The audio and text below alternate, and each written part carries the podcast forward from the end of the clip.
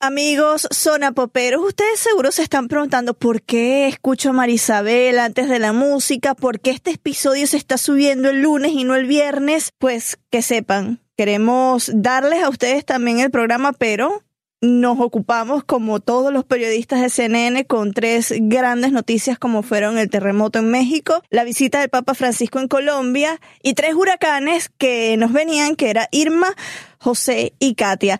Por eso este episodio sale unos días más retrasados, pero aquí está el episodio 25 de Zona Pop. Esta semana ustedes tienen suerte, tienen episodio doble. Según el diccionario de la Real Academia Española, La cultura pop se define como el conjunto de las manifestaciones en que se expresa la vida tradicional de un pueblo. Nosotros la definimos como Música, cine, televisión, famosos teatro, moda. y arte. ¿Y tú? ¿Cómo, ¿Cómo la defines? Somos Zona Pop, con Marisabel Houston. y Javier Merino.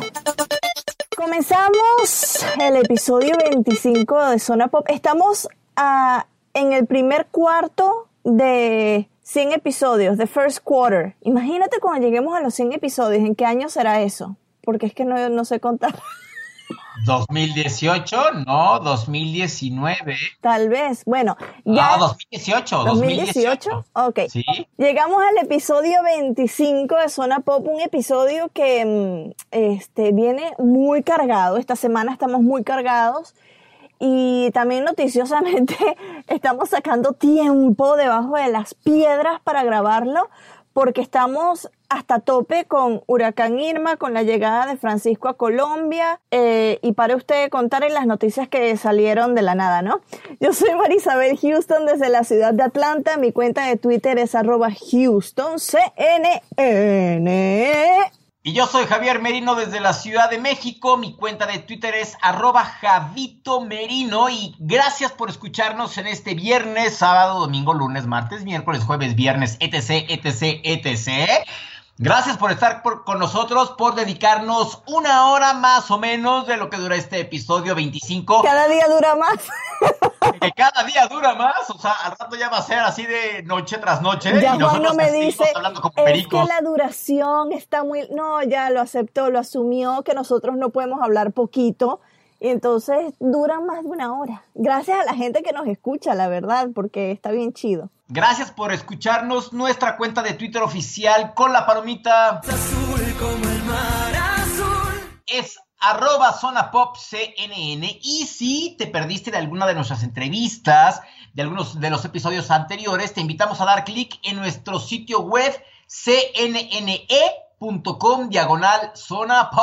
Ok, si nos está escuchando a través de la página, sepa que nosotros estamos en Apple Podcast, se lo repetimos mucho. Si usted ya todavía no, no ha agarrado la costumbre de esto, pues escuche. Estamos en Apple Podcast Escuche, escuche, dice la bandolera. Como Zona Pop CNN, dejen sus comentarios y estrellas de recomendación para que la audiencia, como tú, nos pueda encontrar en esa plataforma en Android. A ver, lánzate tú ese trabalengua japonés. TuneIn, Podcast Republic, Podcast Addict, Pocket Cast, en todos nos pueden encontrar como Zona Pop CNN. Y en todas las plataformas, no importa qué teléfono usted tenga, qué computadora, nos puede encontrar en... Ah, Tuning ya lo dijiste, sí, pues nos pueden encontrar en Tuning. Es que estoy tratando de hacer algo aquí al mismo tiempo porque voy a necesitar ayuda diciendo algo que ahorita, ahorita les voy a decir en donde hay audiencia y pa- para pronunciar esta capital está un poco difícil, así que Siri me va a ayudar. Hola, soy Fernando del Rincón y el highlight de la semana llega gracias al patrocinio de Conclusiones, Fuentes Confiables y Conclu Highlight. Highlight de la semana, Merino. ¿Qué semana ¡Oh! tan intensa hemos tenido, no? Yo tuve una entrevista que la vamos a poner en este episodio espectacular. O sea, entrevistar a este personaje, para mí, aunque sea para mí, ha sido súper cool.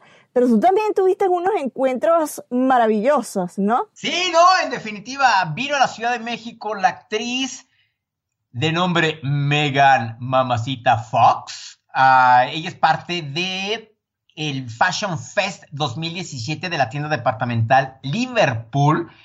Marisabel, no sabes qué guapa es en persona, qué sencilla, qué... Como que no te imaginas que alguien de ese nivel, de ese calibre, sea así, ¡pum!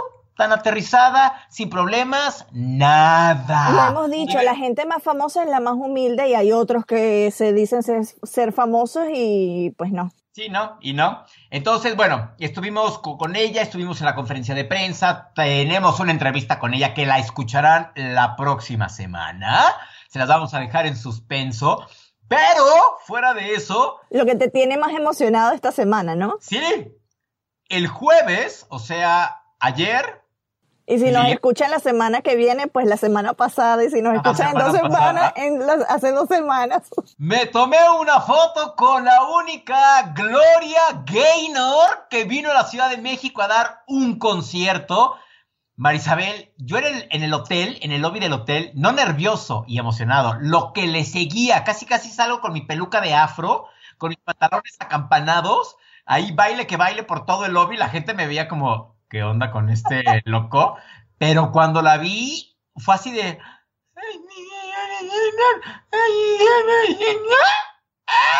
Porque además compramos su biografía, We Will Survive, y nos la firmó Marisabel. Ah, gracias por no olvidarte de mi libro. No, por supuesto que no. Lo voy a subastar en eBay para tener uno, uno en subasta y otro el mío, ¿no? Ay, estúpido. Pero, o sea, bueno, o sea, lo que decíamos, como las grandes eh, estrellas son tan sencillas y los que pues tendrán uno o dos discos se sienten tan, tan, pero tan especiales que ni el cielo los merece. Y de veras a esos, de veras, y para decir sus nombres, nada más diremos que el vocalista está visco y que es de Mexicali.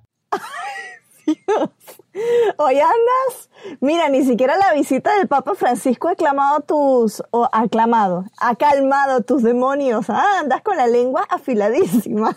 No, bueno, es que de veras, después de, de, platicar con una estrella de Hollywood de todo lo que da y una estrella de la música de todos los tiempos, o sea, haces una comparación aunque no quieras y dices, ¿sabes qué? No, gracias, no me interesa platicar contigo, ¿no? Bueno, te digo, mi highlight de la semana, además de la entrevista, la, que, la entrevista que les decía con Julieta Venegas, a minutos de subirse en el escenario, que eso para ellos es un cábala casi. Eh, no, no hacer dar entrevistas, sino los momentos previos a subirse a un escenario. Y no sé, es, un, es como que súper especial porque te dicen Julieta Venegas y Julieta Venegas uno la ha escuchado toda la vida y es una mujer con una trayectoria tan grande y que te digan, vas a entrevistar a Julieta Venegas. ¿What? Pero mi segundo highlight de la semana y que más me emociona es enterarme que tú eres fanático como yo, loco de escándalo.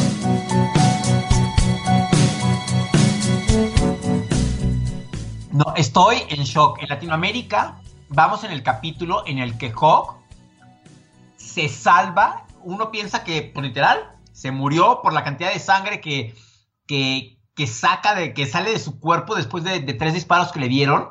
Y en el capítulo de esta semana, apenas vamos en que no estaba muerto, andaba de parranda y sí está vivo y ya lo encontraron. Entonces, es así de, no, no, no, no, no, no, no, no, no.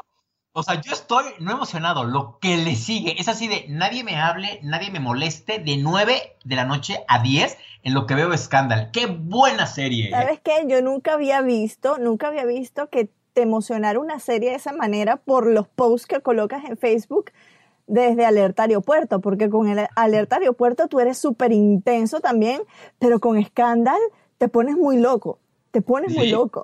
Sí, sí, la verdad sí, o sea, me emociona y está buenísima la serie. Y te soy sincero, a mí nunca me había atrapado esa serie hasta que literal, un día que no tenía nada que hacer, había un maratón. Y le empezaste a ver. No, o sea, así de, no, no, neta, esta mujer se anda acostando con el presidente y el presidente y su mujer en la misma casa, pero no, ¿cómo? De todo. No, buenísima, buenísima. Es, un culebrón estadounidense, es un culebrón. Lástima que ya esta es la última temporada. Pues eso es lo que te iba a decir. La, fecha de estreno de la séptima y última temporada es el 5 de octubre. Así que estamos todos. ¡ah! Hashtag, esto se va a descontrolar. Imagínate, si ya lleva seis temporadas y es un des... De verdad, es un. ¿Eso lo puedo dejar o no? No. Ok. Porque de verdad es la locura. Todas las seis temporadas han sido una tras otra. A ver, la creadora de esta serie, que es la misma que, que hizo Grey's Ana- Anatomy, que es Shonda Rhimes, es súper conocida por ser hiper exagerada y súper dramática con todo lo que crea, ¿no? Así que yo estoy esperando que la séptima nos deje. Gritando como locas, ¿ah? Pero es que estás de acuerdo, o sea, ¿qué más puede pasar? O sea, ¿qué otra cosa puede pasar? Digo, algo va a pasar. eso No les quiero spoilear la serie a quien no la ha visto, ¿no? Ya tú hiciste un medio spoiler, pero es que todo puede ocurrir en esta serie. Y hablando de la serie, de los quiz que tú siempre nos traes, yo quise traer también un quiz de qué personaje de Scandal eres. Ya yo tengo aquí, pero a ver, A ver. Le vamos a compartir, ¿te parece si le compartimos este link a la audiencia de Zona Pop a través de Twitter y Facebook, arroba Zona Pop CNN, para que ellos hagan el quiz de BuzzFeed? Sí, y que nos digan qué personajes son. Mira, ya yo lo respondí, yo tengo los screenshots acá. Y a mí me salió que yo soy Olivia Pope. Ay, no. Pues yo no sé. O sea, Déjame hacerlo yo. si yo, si yo nada más tuviese el vestuario que tiene Olivia Pope, ya con eso yo me conformo. Porque de verdad la visten para esta serie muy bien. Lo que me falta es el vestuario, la plata. Pues no quiero tener el mismo papá que Olivia Pope. No. Ese señor me da mucho miedo. Es que, es, que, es que lo estoy haciendo, lo estoy haciendo, lo estoy haciendo. Ay, qué largo está. A ver, ¿quién, ¿qué personaje eres? Pues es que ya le di, pero no me sale cuál soy. Ay, no. Ay. Olivia Pope. Maldita mujer, ¿por qué quieres ser yo? Yo no quería ser Olivia Pope, yo, yo quería ser el presidente. Eres Olivio, Olivio, Olivio Pope, Merino. Olivio Papa, Olivio Papa. Pero ahora sí, estrenamos audiencia en un lugar del mundo del que conocemos poco. ¿Cuál es, Marisabel? Es Sri Lanka, ¿sí se pronuncia así? Sri Lanka, sí. Sri Lanka. Pues tenemos una persona en Sri Lanka que nos escucha. ¿Qué? Eh, sí, ya sé, yo quedé loca. Dije, "Ey, este puntico chiquitico, ¿qué es? Pues, a ver, Sri Lanka queda en el sudeste asiático y la gran mayoría de ellos son budistas. La capital es impronunciable y aquí es que yo necesito la ayuda de Siri. A ver qué, cómo lo pronuncia Siri. a ver, ¿Qué? a ver, de nuevo, Siri, ¿cómo se pronuncia la capital? de nuevo. No, ahí lo tienes en velocidad rápida, no. Está en una velocidad rápida, sí, pero no sé. A ver, es Sri Jaguardenapura Kote. Cote. Pues no sé. Esta isla es famosa por su canela y su té. Esto tampoco lo sabía. Y el mensaje que les quiero mandar, esto es algo que usa mucho en meditaciones budistas, Nam Myoho Renge Kyo, amigos sonapoperos, y em, les digo namaste también. Ah, sí, claro, te entendimos perfecto. Tu pronunciación de sri lankés es perfecta.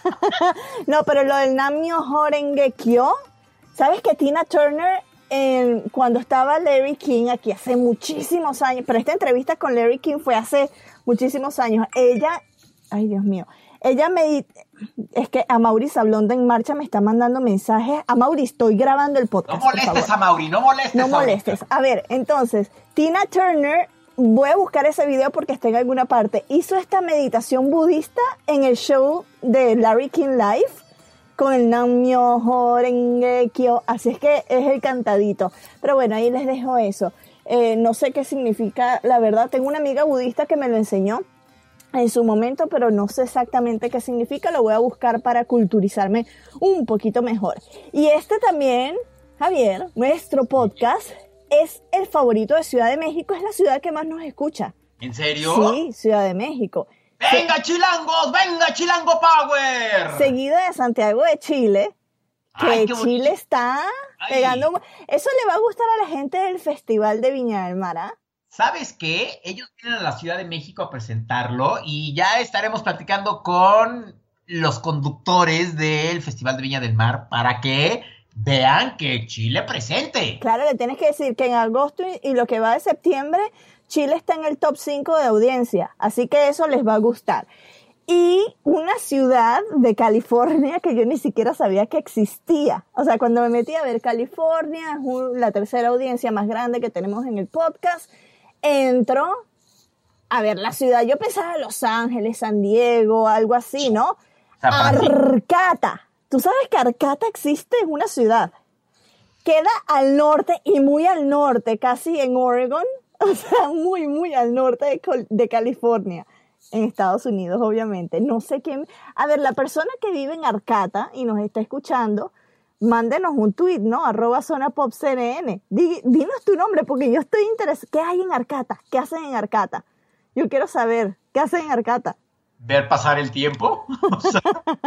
si, si, si son productores de vino por esa zona, por favor, mándanos unos vinos a mí y a mí.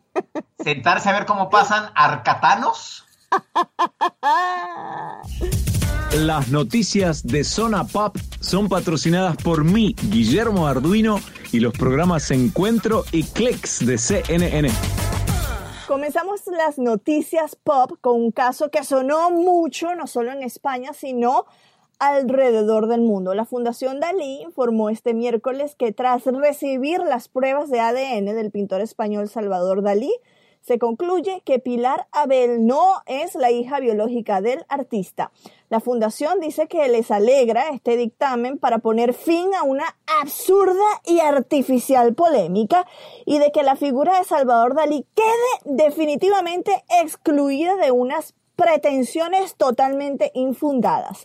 El cuerpo del pintor surrealista, que es uno de mis favoritos, además de Andy Warhol, fue exhumado el 21 de julio de este año, hace unas semanas, luego de una sentencia del tribunal a favor de esta mujer, eh, Pilar Abel, que afirma que era su hija. Pues no, no se va a quedar con la herencia, fíjate. Y crece la familia real de Inglaterra. Los duques de Cambridge esperan a su tercer hijo. El Palacio de Kensington anunció este lunes que la reina y los miembros de ambas familias están muy ilusionados con esta noticia. También se dio a conocer que Catalina, como en sus otros dos embarazos, está padeciendo de hiperémesis gravídica que genera mareos y vómitos más severos que el conocido Morning Sickness. Este bebé será el quinto en la línea de sucesión al trono de Inglaterra detrás de su hermana mayor, Charlotte. Yo creo que no se va a preocupar si es niño o niña, ¿no? Porque el quinto en sucesión va a estar bien difícil que llegue al trono. Estamos a pocos días de iniciar el mes de la herencia hispana en Estados Unidos y de hecho nuestro próximo episodio es dedicado a un personaje que ha dado muchísimo a la cultura. Pero bueno, a ver, sigo. 30 días en el que este país en donde vivo celebra los aportes de los latinos a la historia y a la cultura estadounidense. Y por supuesto, Google no se podía quedar atrás y presentó un megaproyecto digital en colaboración con el Smithsonian, Javier, y el ballet, el ballet clásico de Nueva York y otras 50 mega instituciones. Se trata del Google Arts and Culture, Latino Cultures in the US, que es una colección otra vez, otra vez, otra vez, ¿cómo? ¿El qué? Google Arts and Culture, Latino Cultures in the US. Oh my God! yes, indeed! Wow! Chicken bim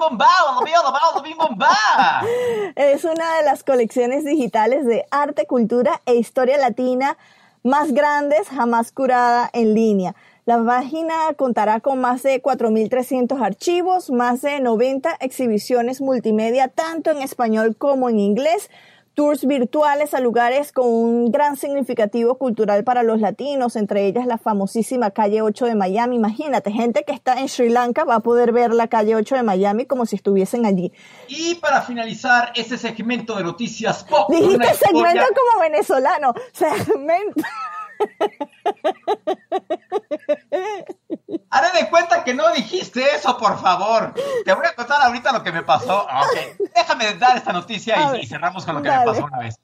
Y vamos a finalizar este segmento de noticias pop con una historia que nos pone los pelos de punta. Elon Musk, el fundador de Tesla Motors, predice en Twitter la tercera guerra mundial. El director ejecutivo de Tesla y de SpaceX no estaba haciendo predicciones alarmantes por la prueba con armas nucleares realizadas por Corea del Norte. Lo que realmente le preocupa a Musk sobre una guerra mundial es la inteligencia artificial, muy a la Terminator. La alarmante predicción fue en respuesta a un comentario reciente del presidente de Rusia, Vladimir Putin, en el que dijo que la inteligencia artificial es el futuro no solo de Rusia, sino de toda la humanidad. Y ahora sí, te cuento lo que me pasó una vez. Cuando estaba en fama, eh, todo el mundo empezaba a hablar acentos. Había de Cuba, de República Dominicana, de México y de Venezuela. Había más venezolanos que de otra nacionalidad, ¿no? Y todo el mundo ya hablaba con los acentos y mezclaba las palabras. Y yo, el mexicano, decía, yo no voy a mezclar palabras. Y no mezclaba palabras, nada más era para así el espectacular, ¿no? Así como de...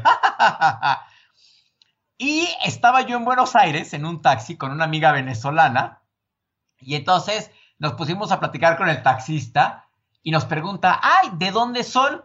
Ah, pues que de México y de Venezuela. Y el taxista me dice, claro, usted señor es de Venezuela, ¿verdad? Y yo así, ¿qué? Mi amiga se botó de la risa y decía, ya ves, mexicanito, tú que te rehusabas a hablar como venezolano. Y miren dónde te vienen a decir que, que eres venezolano. Y yo así, desde ese día empecé a hablar más lento, a pronunciar todas las letras, palabras habidas y por haber. Y yo así de, oh, oh, oh. Y es que además hoy día tuve como siete llamadas con mi jefa Mariana, que es venezolana, y luego contigo ahorita la plática. Se me pegó el acento venezolano. Bueno, a ver, con ese, esa cantidad eh, inusual de jotas en, en, Merino, porque él nunca habla con esa soy yo la que habla así, ¿no? Vamos a comenzar con lo de las entrevistas de esta semana, que en la primera agrupación que entrevistaste se volvieron tan locas que yo no sé cómo consiguieron mi número telefónico y me mandaron un mensaje a la medianoche. Platicamos con los integrantes del grupo CNCO en la Ciudad de México, quienes recibieron discos de platino, de oro, de diamante, de todo lo que hay que te pueden entregar hoy en día por sus dos eh, discos que han sacado a la, a la venta. Y anunciamos, díganos si tienen alguna pregunta que hacerles, ¿no? Total que de todas las preguntas que nos llegaron elegimos cuatro preguntas que, que se las hicimos y Escuchen esta entrevista que tuvimos con ellos. Gracias Sony Music. Aquí está la entrevista con CNCO. CNCO. Señores de CNCO, ¿cómo están? Hey, saludos mi gente, súper bien. Bienvenidos a México. Muchas gracias. Disco de diamante y oro y doble disco de platino y oro. ¿Cómo se sienten? Pues la verdad nos sentimos muy bendecidos. Eh, como ya lo he dicho en otras eh, entrevistas anteriores, la verdad estamos muy agradecidos con todas las ciencias. No podemos estar eh, más felices. Eh, gracias a Sony, gracias a Ricky, gracias a todo el equipo que tenemos detrás por todo el apoyo, gracias por creer en nosotros desde el principio. Y nada de esto sería sin ustedes. Tengo que regresar en el tiempo porque en CNN en español contamos con alguien que fue de una boy band súper conocida, Menudo.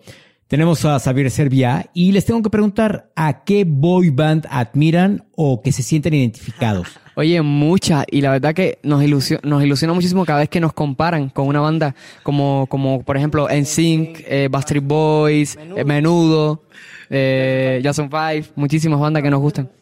One Direction.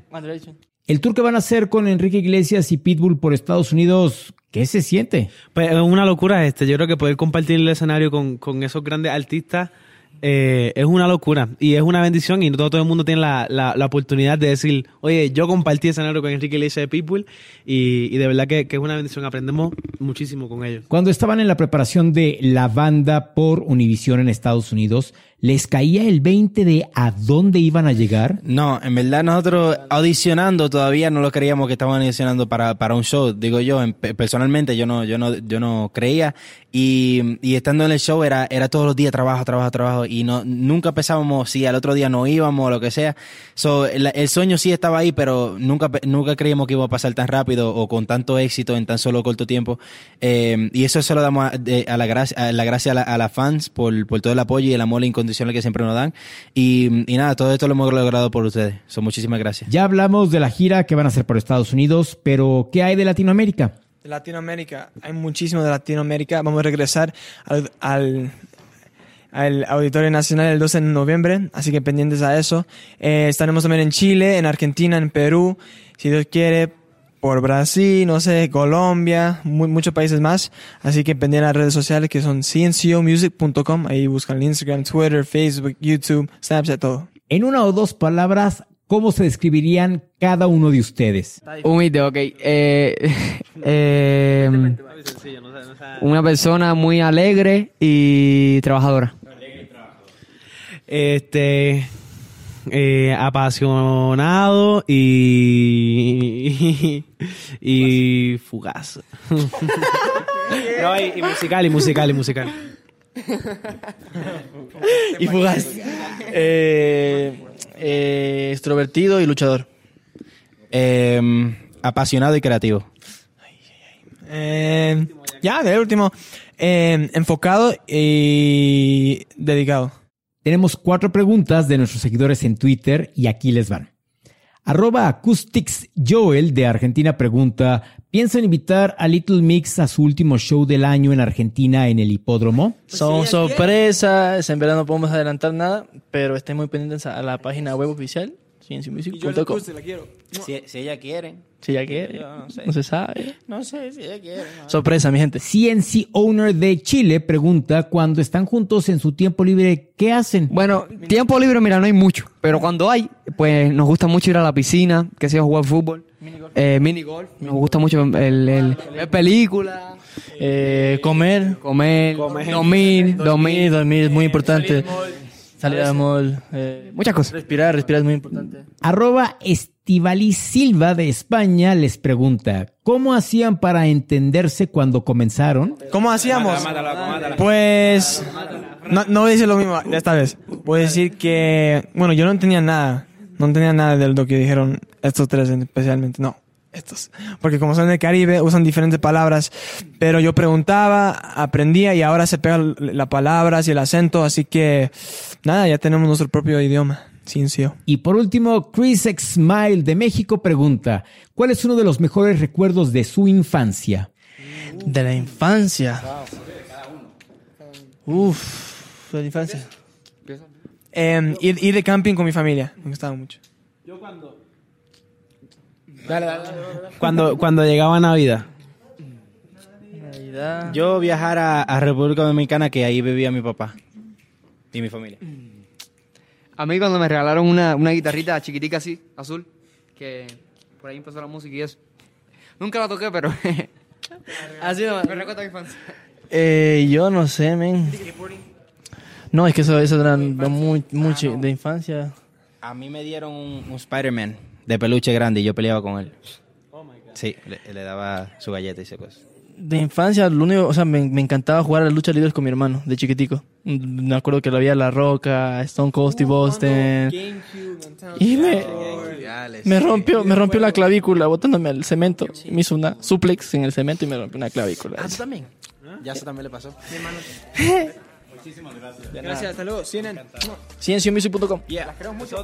Little Mix con Hey DJ. Hey DJ. 12 de diciembre. No, Reggaetón lento. Reggaetón lento. tenemos. Bye. Sony Music. Tiny. Ear Candy. A ver, yo de verdad me asusté porque a mí nunca me había pasado que fanáticas consiguieran mi número de teléfono personal y me preguntaran en dónde los van a entrevistar. Yo quiero estar, quiero conocer a no sé quién. Y yo, oh, ¿qué pasa? ¡Qué miedo, mamita linda! Pero bueno, fanáticas, ahí tienen la entrevista. Yo nada más les pido, no me manden mensajes a las 12 de la noche, porque es que me despiertan y para mí el sueño es sagrado. Ya después de eso, pues... Oye, pero para los que no saben quién es CNCO, vamos a decirles que en Estados Unidos la cadena Univision y Ricky Martin lanzaron un programa en donde buscaban conseguir a cinco integrantes, a chavitos, que fueran la nueva boy band latinoamericana. Y entonces, pues, de todas las lugares habidos y por haber de donde se habla español, llegaron estas personas, estos cinco chavitos, y de ahí fue como nació CNCO y su padrino, Ricky Martin. Bueno, algo así más o menos como en Inglaterra que pasó con eh, One Direction. One Direction, que nacieron también de un concurso y su padrino era Simon Cowell. Ojalá que CNCO no tenga el mismo destino de, ¿sabes? De One Direction que pues ya se separaron. Dicen que no se han separado, que es nada más una, un break que están teniendo. Pero bueno, encantados de tener a CNCO. Espero que pronto lo, los podamos tener de nuevo, pero por un poquito más de tiempo. Entendemos que esto era como un press junket, que eran varias personas que lo querían entrevistar, pero tienen unas fanáticas que los aman, los adoran y queremos tener al menos 20 minutos con ellos para hablar distendido, ¿no? La segunda entrevista que tenemos es con Julieta Venegas. Julieta Venegas, no imagínate, como ya les dije, antes de su concierto en Nueva York, nos cedió unos minutos para hablar con Zona Pop cnnespañol.com sobre esta gira de conciertos, pero en especial sobre un reconocimiento que le está dando la Universidad de Berkeley, que es de, de- las universidades de música más prestigiosas del mundo por toda su carrera y la contribución de su música a la cultura latina. Vamos a escuchar la entrevista. un amor tan delicado como. Hoy en Zona Pop tenemos a una invitada muy especial. Me toca hablar con una cachanilla muy talentosa, Julieta Venegas. Bienvenida, Julieta, a cnnespañol.com y a Zona Pop. Hola, ¿qué tal? Estás en medio de tu gira, parte mía, y en pocos minutos te subirás al escenario en el Town Hall de Nueva York. ¿Cómo te ha ido eh, aquí en Estados Unidos con tu gira? Muy bien, este, la hemos repartido eh, como en varias partes porque estábamos haciendo la gira de Algo Sucede y ahora empezamos a hacer esa gira.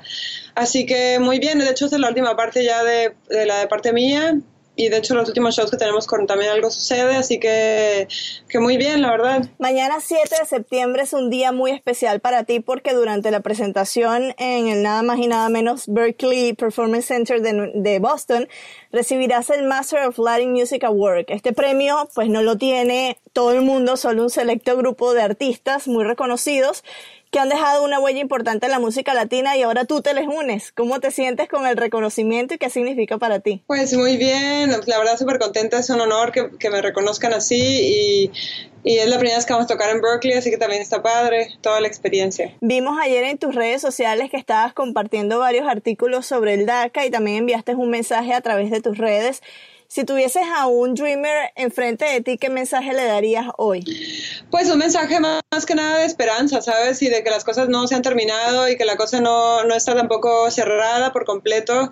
Eso es, o sea, me puedo, y lo dije, ¿no? En el mensaje que mandé, como que me puedo imaginar lo lo que están sintiendo. Hay un montón de, de chavitos que ni siquiera saben lo que significa, yo creo, lo que está pasando y la gente de repente como, hay como una insensibilidad muy grande hacia todos esos chicos que su vida la han hecho aquí y tampoco saben lo que significa volver a sus países de origen porque ni siquiera crecieron ahí. Entonces, hay como una cosa también como de arraigo, ¿sabes? Ellos hicieron su vida aquí es una injusticia que eso ya se esté, como de repente sea algo que, o sea, no me puedo imaginar, debe ser súper fuerte también, porque tiene que ver con tu, con tu vida, con tu raíz, con un montón de cosas que se mezclan y que ya no sabes de dónde eres, ¿no? Entonces es muy fuerte, la verdad. Tú eres de la ciudad de Tijuana, como lo decíamos al inicio, el cruce fronterizo más, más importante entre Estados Unidos y México y quizás el más grande de todo el mundo, ¿no?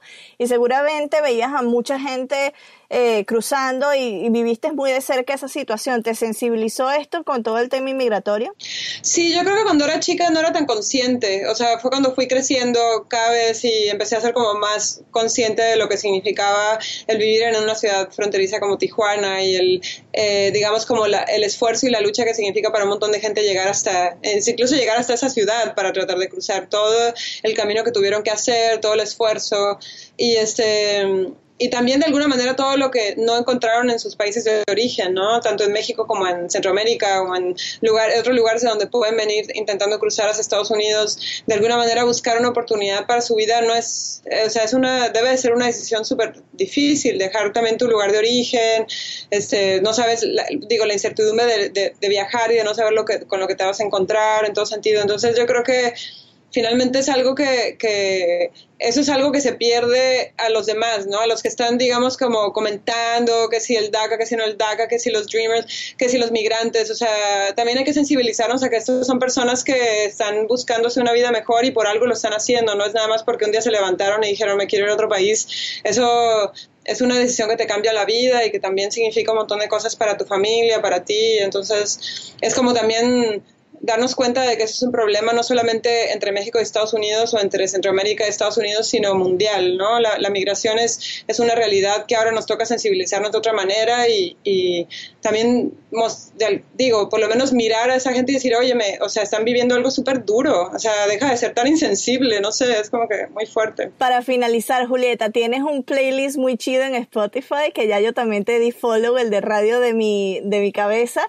¿Ya sabes cuál será la próxima canción que vas a estar agregando a ese playlist? Pues es que realmente sí tengo una radio en la cabeza que despierto en la mañana, yo no sé por qué hay canciones que me dan un montón de vueltas y por qué hay una canción que se me quedó pegada y todo el tiempo estoy como escuchando música y va, por eso la voy cambiando, porque para mí tiene que mantenerse en 20 canciones siempre y, y son como mis top 20. Bueno, está muy buena, ya yo la estuve poniendo durante todo el día aquí en la redacción de CNN Español, así que voy a estar esperando para ver la próxima edición. Sí, muchísimas gracias Julieta por unirte antes de tu concierto allí en Nueva York y aquí las puertas siempre abiertas para ti. Buenísimo, muchísimas gracias a ti y pues un abrazo. Gracias. Nuestra tercera entrevista, vas a escuchar otro acento venezolano en este podcast. Venga, venga, venga, ya, con Se- el video es suficiente. Se trata de Giniva Castillo. Ella es maracucha, diseñadora, famosa en, en, en Facebook, escúchame, en Instagram por varios de sus diseños.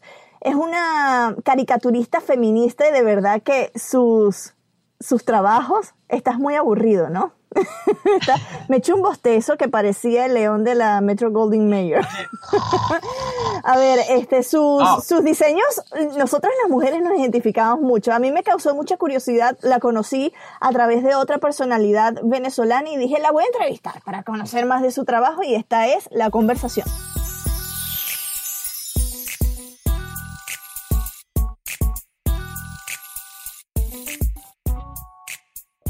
En Zona Pop nos encontramos y le damos la bienvenida a Giniva Camila Castillo. Es una maracucha que es caricaturista, famosa eh, por sus dibujos feministas que coloca en Instagram. Gracias por estar con nosotros. Hola, muchas gracias por invitarme. Obviamente es un placer demasiado grande. A ver, Giniva, cuéntame cómo empezaste Rosa Normal. Bueno, la cosa es que desde muy, muy, muy chiquita a mí me encanta dibujar y es cómico porque mis recuerdos de mis primeros dibujos son yo sentada con mi mamá y ella enseñándome a dibujar mujeres desnudas y no sé por qué, no sé por qué ese era el dibujo que ella decidió enseñarme. Y bueno, poco a poco fui avanzando, pero en verdad nunca, nunca estuve en clases de dibujo ni nada por el estilo. Pero sí me gustaba mucho y descubrí a Agustina Guerrero, no sé si la conoces, es otra ilustradora muy famosa, y me di cuenta de que yo quería hacer lo mismo. O sea, como que yo dejé de ver el dibujo como un hobby y pasé a verlo como algo que podía ser una forma de vida. Entonces dije como que no, tengo que buscar un personaje que me represente a mí para yo poder hacer viñetas y que otras personas se sientan identificadas con lo que a mí me pasa. Pero obviamente también para ese tiempo en el que yo conocí a Agustina era súper inmadura, no sé, tendría 16 años. Y me costaba sobre todo mucho conseguir un estilo porque es, es muy complicado como que hacer un dibujo y que tú digas, ok, esta soy yo. Sobre todo porque para ese tiempo en el que yo estaba buscando mi estilo y tal, yo tenía el pelo muy largo y yo tengo el pelo marrón, entonces era como que, ajá, se parece a mí, pero también se parece a mi mejor amiga y se parece a mi vecina y se parece a todo el mundo. Entonces eh, me costaba mucho eso de conseguir un estilo propio. Y un día se me metió en la cabeza que yo me tenía que cortar el pelo y me lo corté. Y ese día yo me dibujé y fue como que, ok, ya, esta es mi personaje. Y en verdad le agradezco muchísimo porque justo para ese tiempo en el que yo me corté el pelo estaba conociendo el feminismo y fue como que no es nada más que yo voy a compartir mi vida loca, sino que va a tener un propósito por fuera de esto de, de caerle bien a la gente, pues. Iba a enseñar algo. ¿Cuándo abriste tu cuenta de Instagram? Porque veo que por Instagram tienes una buena cantidad de seguidores, 29 mil, la que quiera ir. Es instagram.com arroba rosa normal para que la sigan. Es demasiado buena. ¿Cuándo comenzaste tu cuenta de Instagram? Comencé hace un año y unos meses. Sí, en verdad he tenido demasiada suerte. Este, la receptividad de las personas es inmensa y no me lo esperaba porque, sobre todo cuando tocas temas de feminismo, la gente te bloquea y te pone un bloque muy, muy fuerte y te tildan de cualquier cantidad de cosas horribles.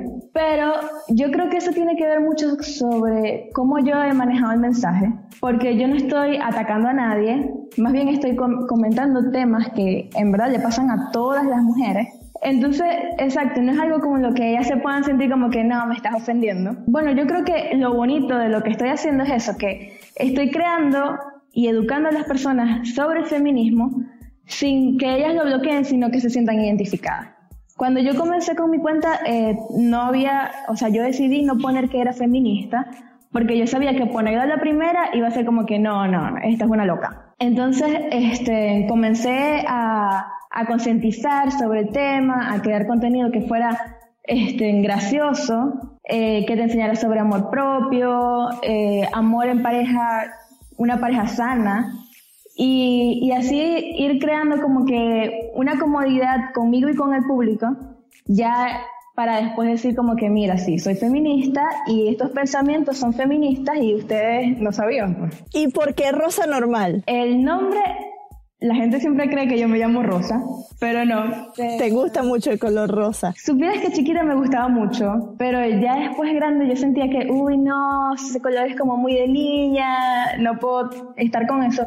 Pero después cuando comencé a conocer el feminismo y todo este movimiento, me di cuenta de que uno no tiene que rechazar lo que en verdad es. A nosotros, y aquí mismo te voy a ir explicando lo que significa, a nosotros nos crían eh, bajo unos estereotipos de género que son fuertes. Eh, no, que las mujeres somos hermosas y somos caídas del cielo, somos ángeles, vinimos al mundo a traer paz. Eh, no sé, vemos en las películas como las mujeres este, se despiertan y están hermosamente maquilladas y no van al baño y comen pura ensalada. Y nadie es así. Y sobre todo las venezolanas, que tenemos un estándar de belleza aún más, más alto que el resto del mundo, ¿no? Sí, exacto. Entonces, vivimos en verdad bajo unos estereotipos que nos hacen sentir a nosotras que, que, no, que tenemos que estar ahí porque si no, no representamos a la mujer o estamos mal para la sociedad. Y lo que yo hice con el nombre es decir como que, ok, sí, soy mujer, soy rosa, pero no estoy ni por encima ni por debajo de nadie. Soy rosa, pero soy normal, humana. Y básicamente esa era la idea del nombre.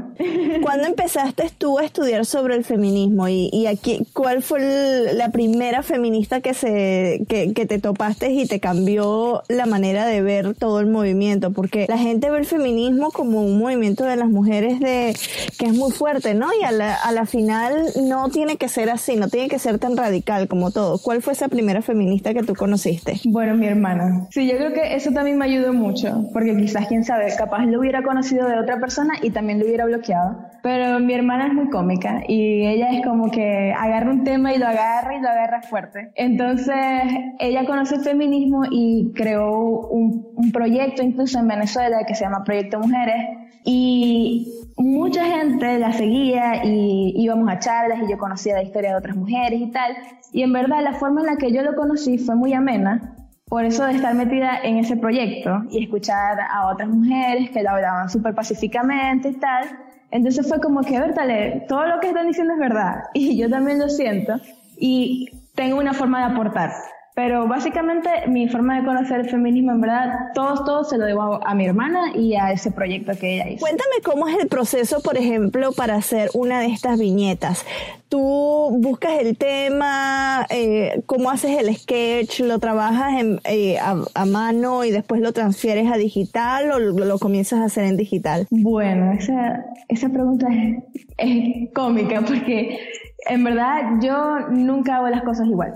Yo por lo menos a veces estoy en el carro y me provoca dibujar y tengo que sacar la libreta y dibujar porque se me ocurre una idea. O a veces me estoy bañando y se me ocurre una idea y tengo que bañarme todo el día recordando, ok, esto es lo que iba a dibujar para salir y dibujarla. Y también me pasa mucho que sé que tengo que dibujar porque no he posteado nada y me siento en la computadora y empiezo a... Rosas, eh, yo la tengo en vectores, que son como unas líneas que yo puedo modificar. Entonces agarro la cara y le empiezo a, hacer muecas. porque a mí me encantan las muecas y mis viñetas casi todas tienen unas muecas muy cómicas. Y haciéndole muecas me doy cuenta como que, Bertale, esta cara parece que le dijeron esto. Entonces así también voy creando viñetas. Pero en verdad, si de estudiar un tema como tal, no, porque casi siempre son cosas, bueno, creo que todas mis viñetas en realidad son cosas que me pasan a mí y todavía no me ha hecho falta como que estudiar sobre algo para publicarlo. Bueno, hay cosas que te pasan a ti y también cosas que le pasa a mucha gente porque una de tus viñetas más, más actuales, ¿no? Las estoy viendo y es como las octava mm, que publicaste de las más recientes. Es precisamente el corazón desangrado y con la bandera de Venezuela, ¿no? Claro, sí. ¿Y cómo fue la reacción de la gente al ver tu viñeta? Bueno, mira, esa ilustración la creé eh, un día que, se, que murieron varias personas en Venezuela por las protestas. Y en verdad me sentía muy mal. Y yo en verdad soy una persona de... O sea, yo siempre he pensado que yo dibujo porque yo no sé hablar o porque no sé escribir. Y es como que me nace, este, yo tengo un sentimiento y lo veo. Entonces mi forma de expresarme en ese momento fue eso. Y yo lo hice y lo publiqué y en verdad conseguí muchas personas que se sintieron identificadas con esa viñeta porque, no sé, supongo que también sentían que ya era como que demasiado, nos quedamos con este vacío. Entonces, en verdad tuvo muchas reacciones de personas que se sentían muy identificadas con ese dibujo. A ver, cuéntale a la gente en dónde te pueden seguir para que vayan y por favor te den follow, ya sea en Instagram, en Facebook o en cualquier otra red social en donde estés. En Instagram me pueden encontrar como arroba rosa normal y en Facebook como rosa normal. Javier, Javier, ah, ay Dios mío, porque siempre que digo esa, eso nunca lo puedo decir bien. A ver, Javier, tú lograste ver alguno de los diseños, muy descriptivos uno, ¿no? Hay una que está buenísima, que es No somos diosas y son las dos piernas de una mujer llenas de pelos. esa, me, esa me dio mucha risa. Súper feminista, súper feminista. Este patrocinio es de un lanzamiento discográfico. Escúchelo detenidamente y comprenda las letras en su sentido poético. En caso de otitis media anacrónica, escuche la estrofa cinco veces. Efectos secundarios, agradable sensación en la parte occipital de su cerebro, excitación de la hipodermis, hormigueo en su espina dorsal y apertura involuntaria de su mandíbula. Jorge Drexler da a conocer el tercero y último adelanto de su disco Salvavidas de Hielo. Se trata de Pongamos que hablo de Martínez. La letra de esa canción, según nos comparte Warner Music, habla sobre una noche que Jorge Drexler recordará toda su vida. Una noche de diciembre de 1994 en el bar Lobizón de Montevideo, Uruguay, en donde conoció nada más y nada menos eh, ahí nada más a Joaquín Sabina. Y luego de una larga noche de bares por la ciudad, el maestro Sabina le aconsejó que viajara a Madrid a probar suerte y lo re- el resto es historia.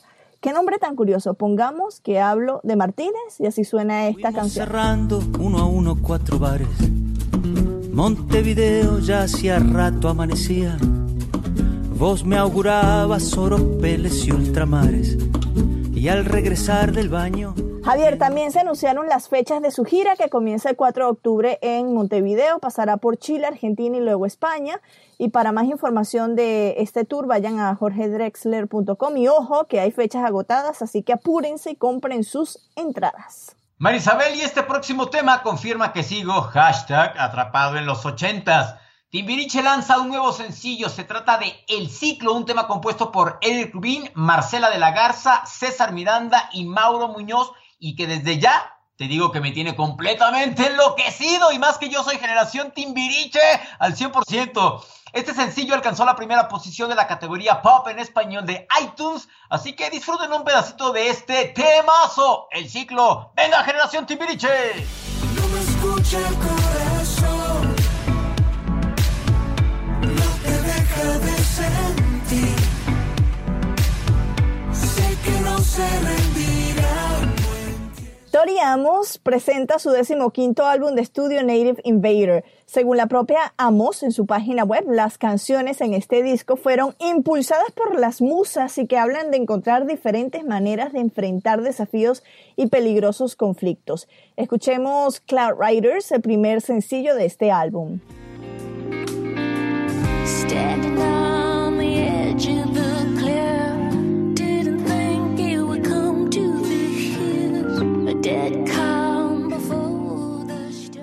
YouTube presenta su nuevo sencillo You're the Best Thing About Me. Este es el primer single del esperado álbum Songs of Experience, el que sería el décimo cuarto álbum de estudio de la banda irlandesa. Por cierto, van a estar en México en los primeros días de octubre, así que si ya tienen boletos, mándenos cómo creen que va a estar ese concierto.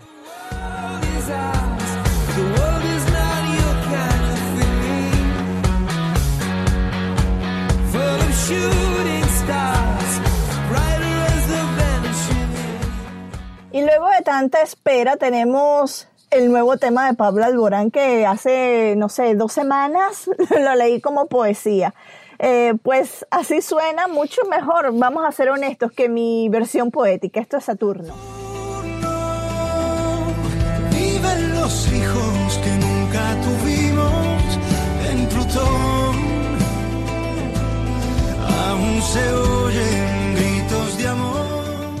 Y si crees que solo te voy a dar un tema, pues no, te voy a dar dos por uno, te llevas dos temas, como los comerciales esos, llame ya, dos por uno. El segundo sencillo que hoy presenta Alborán es No vaya a ser, y este, a ver, va dedicado a toda la legión alboranista que nos escribió incansablemente en Twitter, porque es verdad, eso sí que se reproducen como los gremlins, salen cada día más. Pero en especial a Rosa Marieli y Katia, dos megas fanáticas del cantante español, que nos mandaron un screenshot, grabaron un video de ellas escuchando este segmento de estrenos em, discográficos de Zona Pop y nos los enviaron al Twitter. Así que ahí, ahí les va, no vaya a ser. No vaya a ser que te y te vuelvas. No vaya a ser que me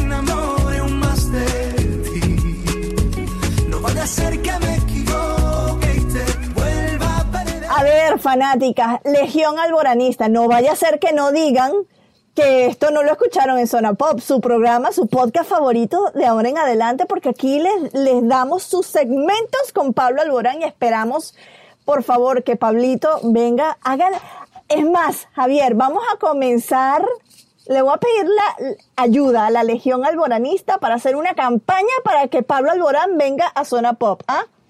Así que taguen a Pablo Alborán, taguen a Warner Music México, España, Warner Music, la cuenta de Warner Music que usted quiera y pidan que Pablo Alborán vaya a Zona Pop. Nada más, eso.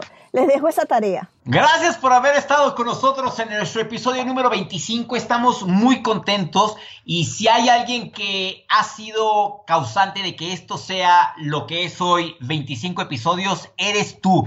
Gracias si nos escuchas desde Argentina hasta Canadá, en Sri Lanka, en Europa, en Asia, donde sea. Muchísimas gracias de veras porque sin ti no estaríamos aquí haciendo esta locura que se nos ocurrió hace como siete meses. No, hace un año, más de, bueno, el podcast tiene siete meses, pero hace más de un año que se nos veníamos maquinando esto. Yo también les agradezco, pero yo necesito que haya audiencia en Guyana, así que no sé, si tiene un amigo en Guyana, por favor dígale que escuche Zona Pop, porque hasta en Suriname nos escuchan. Hello, nos falta nada más un país de América, del continente americano para estar todo en verde. Yo soy Marisabel Houston desde la ciudad de Atlanta, mi cuenta de Twitter es arroba HoustonCNN como la ciudad, pero sin la O. Y yo soy Javier Merino desde la Ciudad de México. Mi Twitter es arroba Javito Merino y nuestra cuenta oficial con la palomita arroba Zona. También nos pueden encontrar en nuestra página web cnne.com barra zona. Si nos está escuchando a través de la página web, búsquenos en Apple Podcast o en iTunes como Zona Pop CNN, en Podcast Republic, Pocket Cast, Podcast Addict como Zona Pop CNN. Y sin importar si usted tiene iOS o Android, nos encuentra en TuneIn como Zona Pop CNN. Ya vaya antes de que nos vayamos porque yo sé que tú tienes prisa, Javier. A ver, yo quiero, ¿sabes qué? Desde hace tiempo no le mandamos saludos ¿A a? David Gámez. a David Gámez, claro. Tenemos que mandarle un saludo a David Gámez. Gracias por siempre escuchar Zona Pop, porque me lo encuentro por los pasillos. Ay, qué bueno estuvo el episodio de la semana pasada. Ay, me encanta cómo hacen esto. Gracias, David Gámez. Eres nuestro number one fan. Davidito, Davidito, te queremos muchisito.